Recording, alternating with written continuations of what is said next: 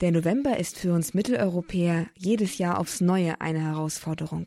Die Stimmung sinkt unter den Nullpunkt, die Temperaturen zum Teil auch, nur eben ohne den schönen Schnee, sondern stattdessen mit Nässe und gar nicht mehr goldenem Laub. Bestimmte Farben sind vielmehr grau, braun, graubraun, matschig braun. Und dann wird's auch noch früh dunkel. Ein Monat also, bei dem es sich eigentlich gar nicht lohnt aufzustehen. Einfach wieder ins Bett zurück, Decke über den Kopf gezogen und 30 Tage verschlafen oder? Und doch, im nebligen trüben Grau des Novembers hat die Kirche uns einige goldene Lichter auf den Monatsleuchter gesteckt, nämlich mit Menschen, durch die etwas vom warmen Glanz der himmlischen Heimat zu uns drängt und uns damit ein wenig zu Hause ins Grau des novembrigen Exils bringt. Daher können Sie jetzt die Bettdecke einmal zurückschlagen. Herzlich willkommen zum Kurs Null bei Radio Horab. Mein Name ist Astrid Mooskopf. Schön, dass Sie eingeschaltet haben zu dieser weiteren Ausgabe vom Perspektivenwechsel. Heute mit dem Thema Lichtgestalten des Novembers. Sie können heute ein Ohr riskieren, um zu hören, welche Heiligen die Kirche in diesen Tagen gedenkt. Und das sind ja nicht nur interessante Informationen für die Allgemeinbildung. Diese Heiligen leben ja bereits in der Herrlichkeit Gottes. Sie sind lebendig und damit auch für uns erreichbar. Und das besonders an ihren Gedenktagen, so sagt die Kirche. In den grauen Tagen des Spätherbstes also sind diese Menschen uns Leuchten, Begleiter, Tröster und Fürbitter bei Gott. Vier von diesen Lichtgestalten des Novembers stellt uns jetzt unser heutiger Referent Ulrich Lüke aus Münster vor. Der emeritierte Professor für systematische Theologie ist Priester und aktuell Krankenhausseelsorger dort und er ist Autor literarisch-geistlicher Texte. Einige von diesen Texten bringt er uns jetzt zu Gehör. Und was Worte allein aber manchmal nicht bewerkstelligen, das gelingt der Musik dann aber meist, nämlich das Herz des Zuhörers zu finden. Mit Stücken von David Jannis Album Prayers of Silence lassen wir uns daher durch diese Sendung begleiten. Und damit von einer Musik, von der ihr Komponist und Interpret, das ist eben David Janni, selbst sagt, dass man sie mit dem ganzen Herzen hören soll und dass sie dem, der sich auf diese Musik einlässt, etwas von dem ewigen Licht erzählen möchte, das auch in der tiefsten Dunkelheit leuchtet, tröstet und zu führen vermag. Machen wir also jetzt unsere Herzen auf für die Lichtgestalten des Novembers, die uns Ulrich Lücke in seinen Texten vorstellt, und die Musik von David Janni, die uns ihre Hoffnung ins Herz tragen möchte. Verehrte Hörerinnen und Hörer, ich möchte Sie einladen, mit mir ein paar Lichtgestalten des Glaubens im Novembergrau dieser Tage zu entdecken. Die erste dieser Gestalten ist Karl Borromäus. Wer den Papst zum Onkel hat, am Beginn dieses oft trüben, dem Totengedenken geweihten Monats, gedenkt die Kirche einer bemerkenswerten, keineswegs trüben Gestalt der Kirchengeschichte. Als Kind, das Sonntag für Sonntag zur Borromäus-Bücherei ging und noch als Theologiestudent, der im Collegium Borromäum wohnte, habe ich nicht groß über den Namensgeber dieser und vieler anderer Bildungsinstitutionen nachgedacht. Karl Borromäus oder Carlo Borromeo. Er wird 1538 am Lago Maggiore in ein unglaublich reiches und einflussreiches Elternhaus hineingeboren. Mit sieben Jahren schneidet man ihm die Tonsur und macht ihn damit pro forma zum Mönch, um ihm die Einkünfte der Abtei St. Graziniano bei Arona zukommen zu lassen. Mit zwölf Jahren wird er zum Kommendatarabt dieses Klosters ernannt, dem die Einkünfte zustehen, ohne dass er nennenswerte geistliche Verpflichtungen erfüllen müsste. Aber da schon verfügt das Milchgesicht, die Güter der Kirche sind Güter Gottes.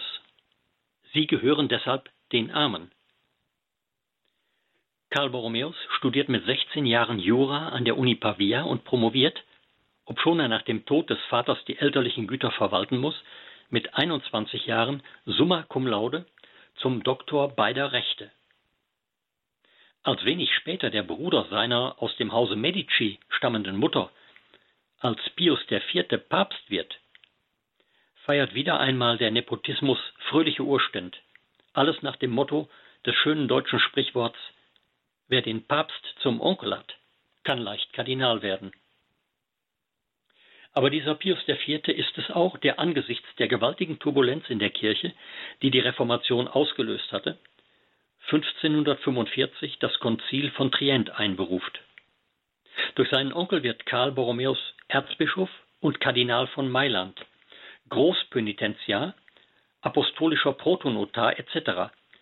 Aber zugleich und vor allem ist er auch Chef der Verwaltung des Kirchenstaates und damit Kanzler der Kirche.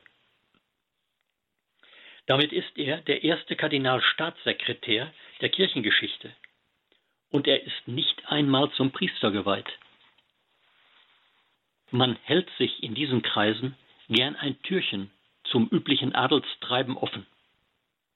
Er, der ursprünglich auch standesgemäße Hobbys wie Schachspiel und Großwildjagd betreibt, erlesene Kunstsammlungen und Gobelins sein eigen nennt, ist aber ein phänomenaler, besessener Arbeiter, nicht gerade zur Freude derer, die einen süßen Schlendrian bevorzugen.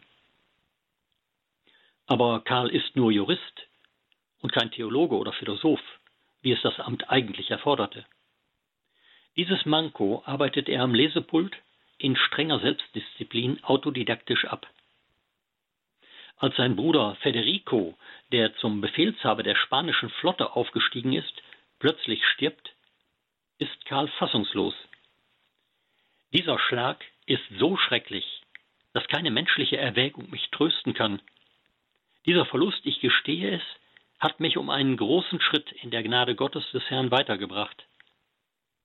Dieses Ereignis hat mich mehr als sonst etwas unser Elend und die wahre Seligkeit der ewigen Heimat lebendig fühlen lassen, sagt er. Er gewinnt eine neue existenzielle Ernsthaftigkeit, lässt sich nun zum Priester und zum Bischof weihen. Als das Konzil von Trient unter Pius IV. in seine Schlussphase eingeht, wird Karl zum eifrigsten Vollstrecker der Trienter Beschlüsse. Er nimmt die Residenzpflicht des Bischofs von Mailand ernst und gibt seine römischen Machtbefugnisse seinem Onkel zurück. Er führt konsequent eine Volksbildung und endlich eine gründliche Priesterausbildung ein. Er sieht den ganzen Menschen und verbindet in idealer Weise die Leib mit der Geist und der Seelsorge. Er, der von Hause aus keinerlei Armut kannte, beginnt mit dem Bau von Kinderheimen für die zahllosen Findelkinder. Er richtet Armenspitäler und Altersheime, gründet gegen den Zinswucher Leihhäuser und führt eine unentgeltliche Rechtshilfe für Mittellose ein. Im Hungerjahr 1570 speist er monatelang mehr als 3000 Hungerleider, auch unter Einbeziehung seines privaten Vermögens. Seine Begründung Es ist besser für einen Bischof, Schulden zu haben, als Geld. Im Pestjahr 1576 als die sich besser dünkende Gesellschaft mitsamt den meisten Ärzten fluchtartig Mailand verlässt, bleibt er da und organisiert die Krankenpflege und die Bestattung der Berge von Leichen. Karl Borromäus bekämpft die Pfründenwirtschaft, nach der ein Bischof mehrere Diözesen und ein Pfarrer mehrere Gemeinden samt ihren Einkünften haben konnte. Er visitiert seine zwölf Suffraganbistümer und seine eigenen Gemeinden von Basel bis in die Lombardei hinab. Er führt mit dreijährigem Turnus Bistumssynoden ein, setzt reihenweise unwürdige Priester ab, baut Volksschulen, bekämpft die unmenschliche Inquisition und setzt die papierenden Dokumente des Trienter Konzils in eine im besten Sinne menschliche und christliche Realität um. Spätere Kirchenhistoriker schreiben von einer stählernen Folgerichtigkeit seines Wesens. Und sie nennen ihn den Lehrmeister der Bischöfe. Die Stringenz und Konsequenz seiner Amtsführung hat vielen seiner Amtsbrüder nicht behagt, hat aber langfristig und für mehr als ein Jahrhundert Schule gemacht. Angesichts der episkopalen und ekklesialen Peinlichkeiten unserer Tage darf man wohl sagen, Bischöfe dieses Formats täten unserer Kirche auch heute Not. Am 4. November 1584, erst 46-jährig, stirbt er. Um anderen ein Licht zu sein, verzehrt die Kerze sich selbst. Das hatte er früher einmal gesagt. Und dann auch selbst vorgelebt. Klar, wer den Papst zum Onkel hat, kann leicht Kardinal werden. Aber wer Christus zum Vorbild hat, der kann weit mehr und Besseres als ein Kardinal. Der kann ein Heiliger, eine Heilige werden. Das ist das Entscheidende und das erreichbare Ziel, nicht nur für den hohen Adel, sondern auch für das niedere Volk. Und Heiligkeit ist der wirkliche und der entscheidende Adel in Gottes Augen.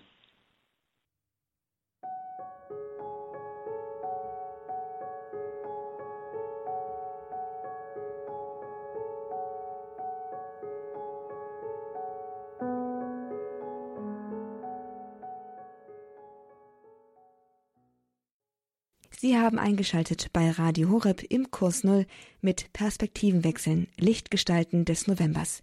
Herzlich willkommen dazu. Mein Name ist Astrid Mooskopf.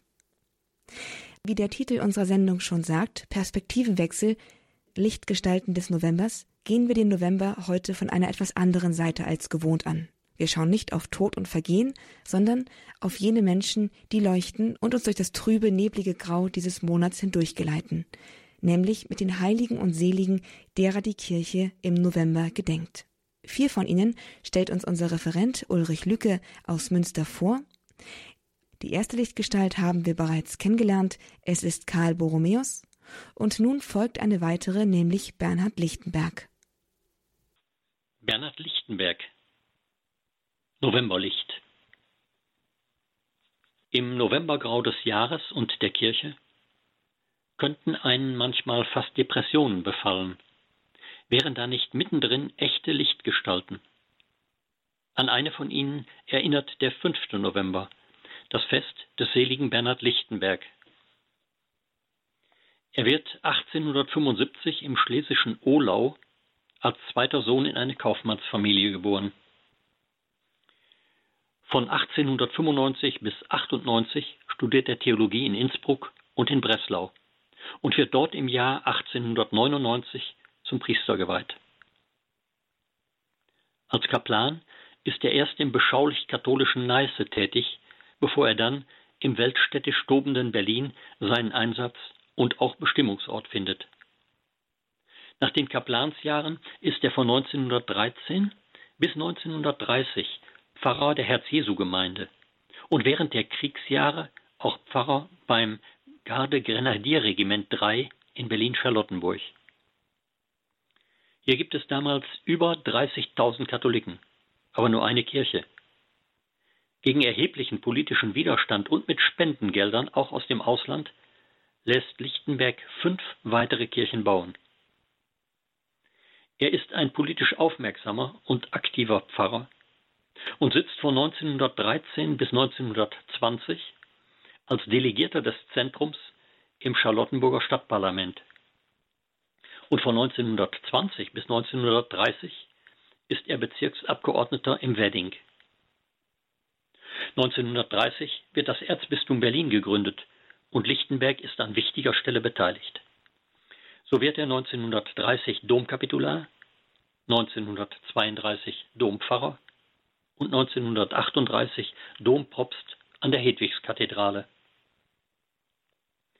Als er 1931 öffentlich zum Antikriegsfilm Im Westen nichts Neues einlädt, wird er übel attackiert von Josef Goebbels, dem damaligen NSDAP-Gauleiter von Groß-Berlin.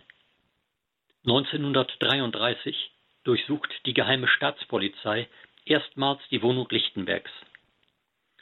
Als im Juni 1934 Erich Klausener, der führende Vertreter des deutschen Katholizismus, und der Vorsitzende der katholischen Aktion in seinem Dienstzimmer, erst Ministerialdirektor im Innen- und dann im Verkehrsministerium, wegen seiner Kritik am Nationalsozialismus erschossen wird, ist jedem, auch Bernhard Lichtenberg, klar, was Abweichler von diesem Regime zu erwarten haben.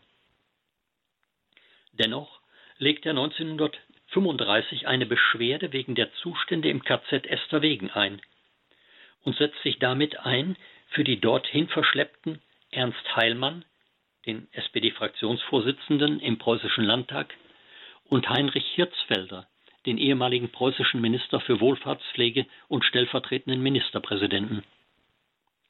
Nun ist er endgültig ins Fadenkreuz der NSDAP geraten.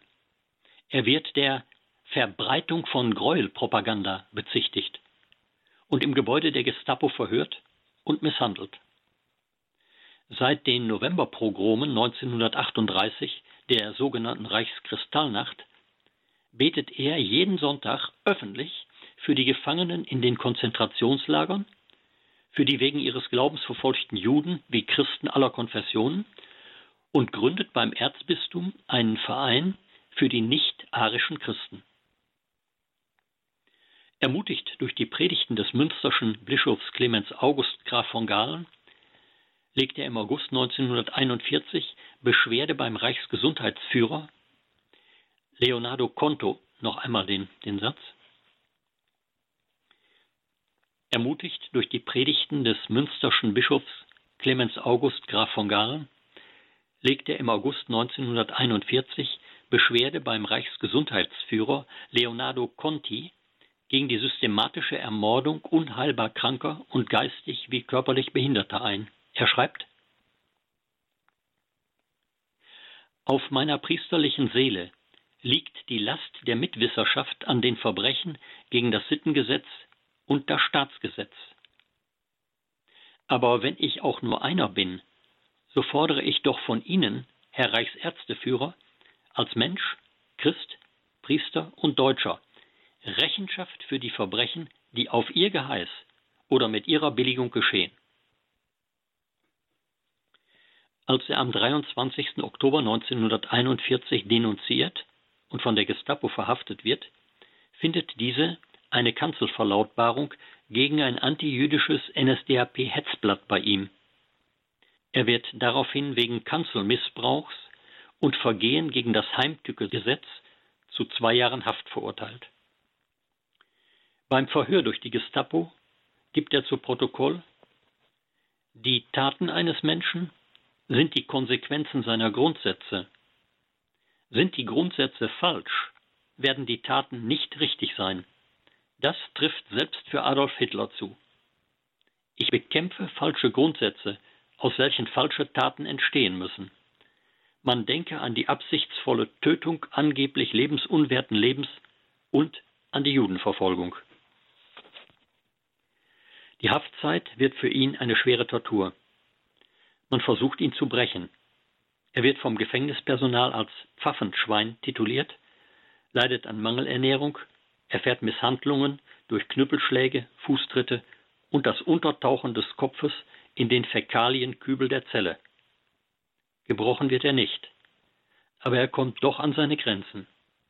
Nach einem schweren Herzanfall gesteht er einer Besucherin, da kann man ein langes Leben hindurch sagen, man sei bereit zu sterben, wenn Gott einen ruft. Aber wenn dann die letzte Stunde droht, dann packt einen die Todesangst. Und sie ist umso furchtbarer in dieser Verlassenheit der Gefängniszelle. Ja, steht der Tod unmittelbar vor einem, will man doch noch nicht sterben, dann will man weiterleben. Seine zweijährige Haft sitzt er in Tegel und in Berlin-Wuhlheide ab. Ohne weiteren Prozess wird er dann aber vor der Gefängnistüre weg in Schutzhaft genommen, wie das damals heißt, und ins KZ Dachau eingewiesen. Auf dem Weg dorthin wird der mit dem Tode ringende Schwerherz- und Nierenkranke Lichtenberg am 4. November 1943 in Hof aus dem Zug genommen und in das dortige Krankenhaus überführt, wo er am 5. November stirbt. Bevor die Gestapo, die ihn bereits in Dachau wähnt, noch davon Wind bekommt, wird der Leichnam nach Berlin überführt und am 16. November in einer großen Prozession und Demonstration gegen die Nazis durch 5000 Menschen von St. Sebastian aus auf den Domherrenfriedhof der Hedwigskathedrale überführt. Johannes Paul II. hat Bernhard Lichtenberg 1996 in Berlin selig gesprochen. Hier ist einer, im Novembergrau von Kirche und Gesellschaft als Mensch, als Christ, als Priester zur Lichtgestalt von Menschlichkeit und Christlichkeit geworden. Eine Lichtgestalt ermöglicht es, diese Welt in einem anderen Licht und in diesem Licht eine andere Welt zu sehen.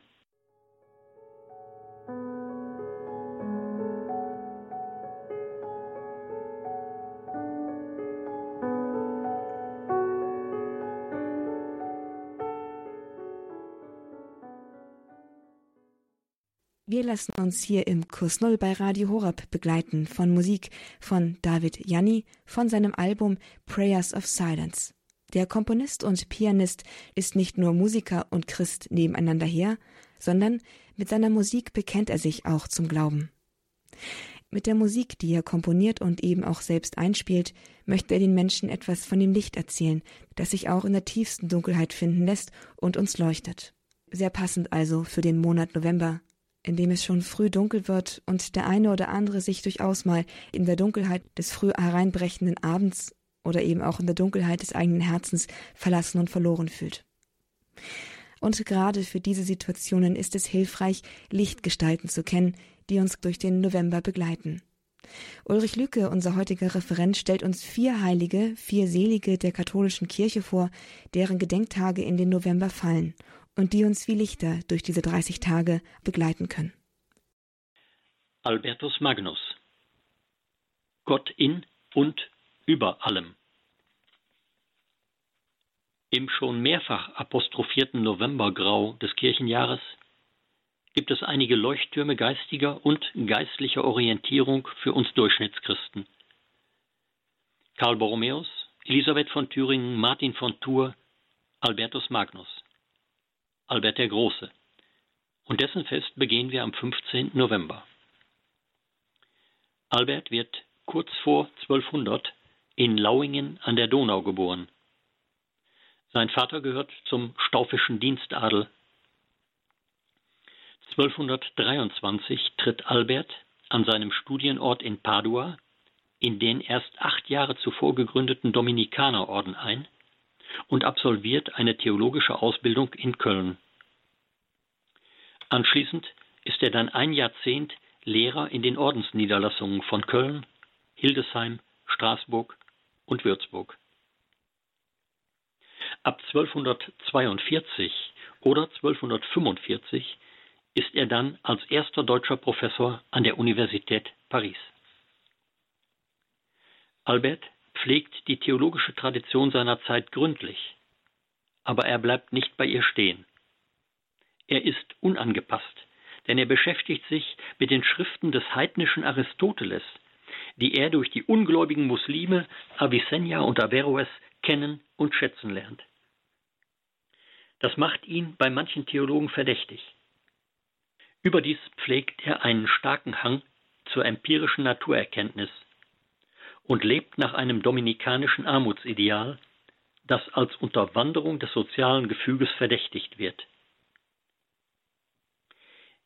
An der Sorbonne in Paris stößt auch sein bedeutendster Schüler zu ihm, der aus Süditalien stammende Thomas von Aquin. Albert, der inzwischen europaweit Ansehen genießt, kehrt 1248 mit Thomas nach Köln zurück, um dort das Studium Generale seines Ordens zu gründen.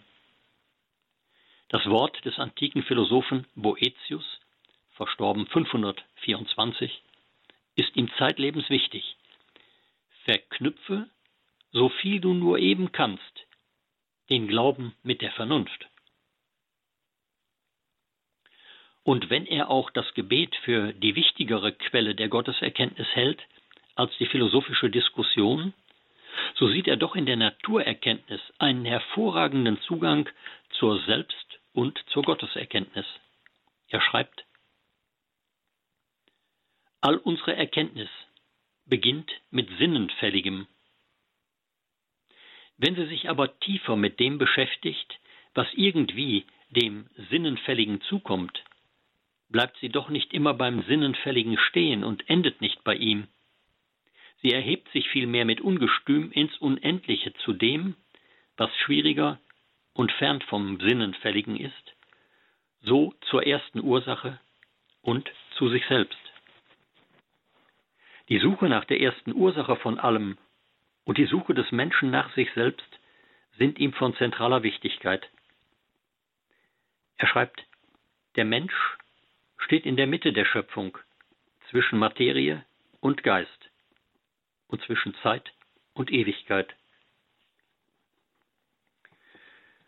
Von 1254 bis 1257 ist er Provinzial der deutschen Ordensprovinz und hat 40 Konvente zu leiten.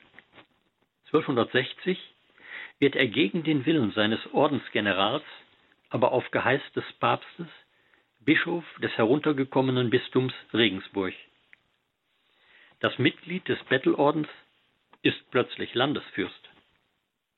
Aber er besucht seine Gemeinden nicht hoch zu Ross, sondern auf Schusters Rappen, per pedes apostolorum. Als Bruder Bundschuh, als Bischof Bundschuh wird er deshalb verspottet. Er ordnet innerhalb von zwei Jahren zielstrebig die Verhältnisse im verwahrlosten Bistum, tritt dann zurück und übergibt von keinerlei Machtgelüsten korrumpiert seinem Nachfolger Amt und Vollmacht.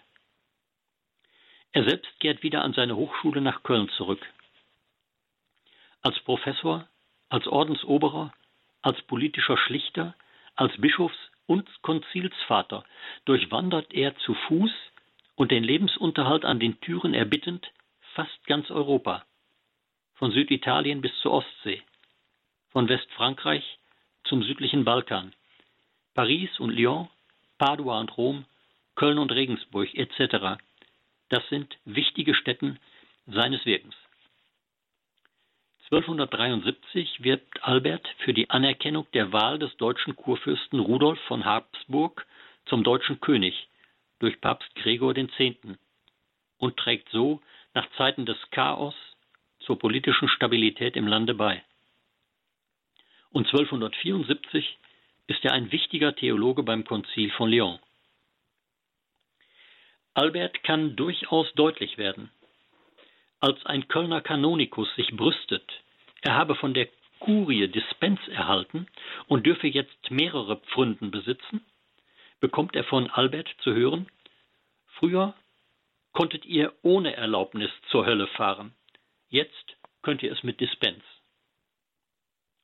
Oder gegen die Selbstkasteiung schreibt er, wenn du all deinen Feinden von Herzen verzeihst und ihnen Gutes tust, so ist es mir lieber, sagt Gott, als wenn du barfüßig nach St. Jakob, du meintest Santiago de Compostela in Spanien, gingest und, jene, und jede Meile Weges dich eine Stunde lang mit Ruten schlügest. So sehr er die griechische und arabische Philosophie als Vordenker schätzt und rezipiert, ist er doch kein unkritischer Epigone, sondern ein höchst eigenständiger Denker, der mit Aristoteles und Averroes oder Avicenna auch kritisch ins Gericht geht. Es ist geradezu unglaublich, was Albertus Magnus neben allen administrativen Aufgaben noch wissenschaftlich zu Papier bringt. Er hat ein Werk im Umfang von ca. 20.000 Buchseiten verfasst.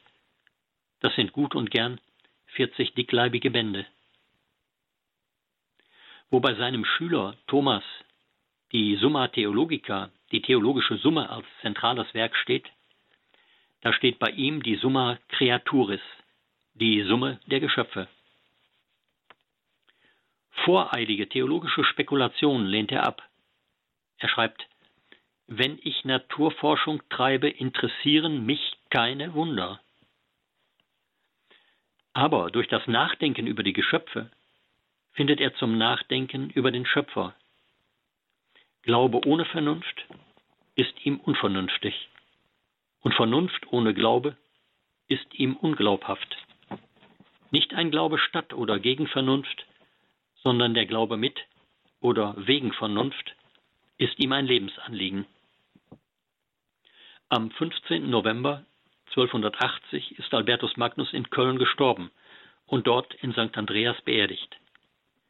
Aber seine Denkweise hat bis heute nichts von ihrer Lebendigkeit eingebüßt. Die vornehmste Kraft des Menschen, so schreibt er, ist die Vernunft. Das höchste Ziel der Vernunft ist die Erkenntnis Gottes. Orientieren wir uns im Novembergrau der Kirche an diesem Leuchtturm.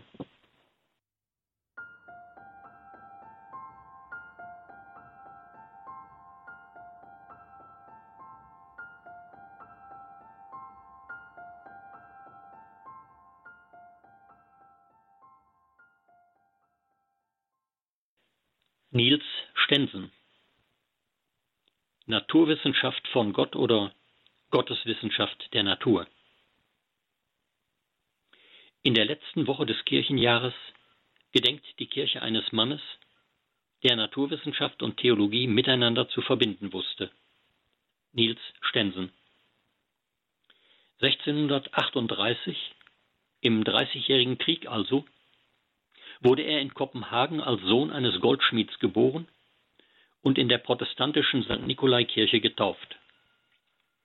Zwischen seinem 10. und 18. Lebensjahr besuchte er die Lateinschule in Kopenhagen, die auch sein naturwissenschaftliches Interesse zu wecken weiß.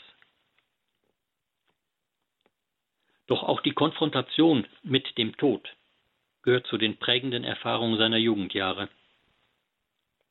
Seine Mutter verliert dreimal durch Tod ihren Ehemann. 1654, Niels ist gerade 16 Jahre alt, wütet die Pest in Kopenhagen. Und 1657, 58 ist er selbst Soldat und verteidigt seine Heimatstadt gegen die schwedischen Truppen. Von diesem biografischen Hintergrund her werden ihm moralische Integrität und wissenschaftliche Genauigkeit die zentralen Anliegen.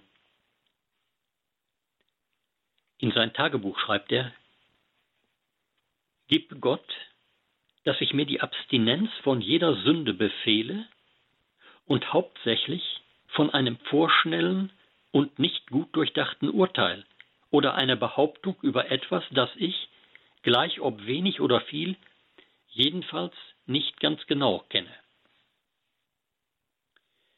Zwischen 1660 und 1666 studierte er in Amsterdam, Leiden, Paris und Montpellier Medizin und Naturwissenschaften. In diesen Wanderjahren wird er zu einer Wissenschaftlerpersönlichkeit von europäischem Rang. Er entdeckt den Ductus stenonianus, den Verbindungsgang zwischen Ohrspeicheldrüse und Mundhöhle, die Tränengänge und die Herzmuskeln und entwickelt ein maßgebliches, noch Jahrzehnte nach seinem Tod weiterverfolgtes Forschungsprogramm für das menschliche Gehirn. Dazu schreibt er, dieses ist der wahre Zweck der Anatomie, die Zuschauer durch das wunderbare Kunstwerk des Körpers zur Würde der Seele und folgerichtig durch das Bewundernswerte an beiden zur Kenntnis und Liebe des Schöpfers emporzuheben. Zwischen 1666 und 68 betreibt er als Leibarzt des Herzogs von Florenz anatomische, geologische und paläontologische Studien. Hier konvertiert er gegen den Widerstand vieler Freunde zum Katholizismus. Bis 1670 unternimmt er dann große geologische Forschungsreisen durch Südeuropa und entwickelt die bis heute wichtige stratigraphische Methode, die sich mit der zeitlichen Aufeinanderfolge von Gesteinsschichten und letztlich dann auch mit der Altersbestimmung von Fossilien beschäftigt. Zwischen 1672 und 1674 ist der königliche Anatom in Kopenhagen, wo er in seiner Antrittsvorlesung die Sätze prägt Schön ist, was wir sehen. Schöner, was wir wissen weitaus am schönsten ist, was wir nicht fassen. Als Erzieher an den Hof von Florenz zurückgekehrt, entschließt er sich aber 1675 Priester zu werden. Zwei Jahre später, 1677, wird er sogar zum Bischof geweiht und wirkt bis 1680 als apostolischer Vikar in Hannover. Dort lebt der konsequente Asket inmitten der höfischen Pracht wie ein anstößiger Fremdling. Zwischen 1680 und 1683 ist er dann als Weihbischof in Münster und als Dächernd an St. Ludgeri tätig. Seine Visitationsreisen, gewöhnlich bis zu 50 Kilometern am Tag, unternimmt auch er zu Fuß. Die Armut geht ihm so zu Herzen, dass er alles, was nur einigen Wert hat, zu ihrer Linderung veräußert, einschließlich Bischofsring und Bischofsstab. Welch ein Unterschied zu manchem heutigen episkopalen Imponiergehabe. Das Münstersche Domkapitel, dessen behaglich satte Fründenwirtschaft er häufig kritisiert, legt ihm manchen Stein in den Weg. Geld, Gunst und Macht spielen damals auch in Münster eine größere Rolle bei der Berufung von Priestern als die theologisch-spirituelle Qualifikation. Als durch Schmiergelder Maximilian Heinrich von Bayern, der schon Bischof in Köln, Lüttich, Hildesheim und Osnabrück ist, auch noch neuer Bischof von Münster werden soll, verlässt Niels Stensen Münster unter Protest und geht nach Hamburg. In einem seiner Briefe heißt es, Je weniger die menschliche Voraussicht sich oft von den Dingen Gottes verspricht, desto klarer tritt nach und nach die göttliche Vorsehung ans Tageslicht. Zwar ist hier in Hamburg seit 1529 das Bekenntnis zum katholischen Glauben unter Strafe gestellt. Dennoch gibt es in Hamburg und Umgebung kleine katholische Gemeinden, um die er sich von 1683 bis 1685 seelsorgerlich bemüht. Sein letztes Lebensjahr verbringt er als Seelsorger in Schwerin. In den Morgenstunden des 25. November 1686 stirbt er 48-jährig in Schwerin. In seinem Sterbegebet heißt es, Mein Gott, ich leide heftige Schmerzen. Ich bitte dich nicht, mir die Schmerzen zu nehmen, aber gib mir die Geduld, sie zu ertragen. Ob du nun willst, dass ich weiterlebe oder dass ich sterbe, ich will nur, mein Gott, was du willst. In seinem kompromisslos asketischen, unruhig suchenden, die Länder, Konfessionen und Wissensgebiete durcheilenden Leben hat er doch stets um Gottes Geleit gewusst und das in seinem Schweriner Gebetbuch so ausgedrückt. Du hast mich bisher auf mir unbekannten Wegen geführt. O führe mich doch auch fortan auf dem Pfad der Gnade, ob sehend oder blind. Denn dir ist es leichter, mich dorthin zu führen, wohin du willst, als mir das zu verlassen, wohin mich mein Sehnen zieht. Mir gefällt an diesem Menschen, ähnlich wie an Albertus Magnus, dass er intellektuell und moralisch mit größter Redlichkeit seinen Weg geht. Er sichert sich nicht mit satten Kirchenpfründen, sondern einzig mit dem Glauben an Gott. Er findet nicht zum Glauben wieder angeblich besseres Wissen. Die Wissenschaft der Neuzeit schwelgt bis in unsere Tage hinein gern in Allmachtsfantasien und setzt sich auf die Glatze ihres Unwissens gern den Doktorhut eines Allwissenheitsgehabes. Niels Stensen ist intellektuell redlicher. Nicht Glauben, gegen Wissen, sondern Glauben wegen Wissen ist sein Programm, und zwar um Gottes und um des Menschen willen.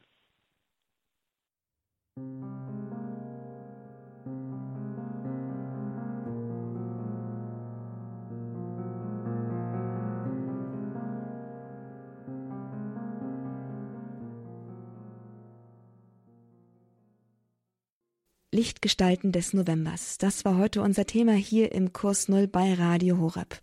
Einen herzlichen Dank an Ulrich Lücke, dass er uns diese vier Heiligen bzw. Seligen des Kirchenjahres näher gebracht hat und uns damit auch Lichtgestalten des Novembers etwas persönlicher an die Seite gestellt hat. Das war es für heute soweit von mir beim Kurs Null hier bei Radio Horeb. Ich darf mich von Ihnen verabschieden, wünsche Ihnen, dass Sie halbwegs heiter durch den November kommen und sich vielleicht ein wenig trösten lassen und ermutigen lassen konnten durch diese Lichtgestalten des Novembers, die hier heute im Kurs Null Thema waren. Karl Borromäus, Bernhard Lichtenberg, Albertus Magnus und Nils Stensen. Gottes Segen und alles Gute, das wünsche ich Ihnen und bis zum nächsten Mal. Darauf freue ich mich. Mein Name ist Astrid Mooskopf. Hier ist Radio Horeb. Leben mit Gott.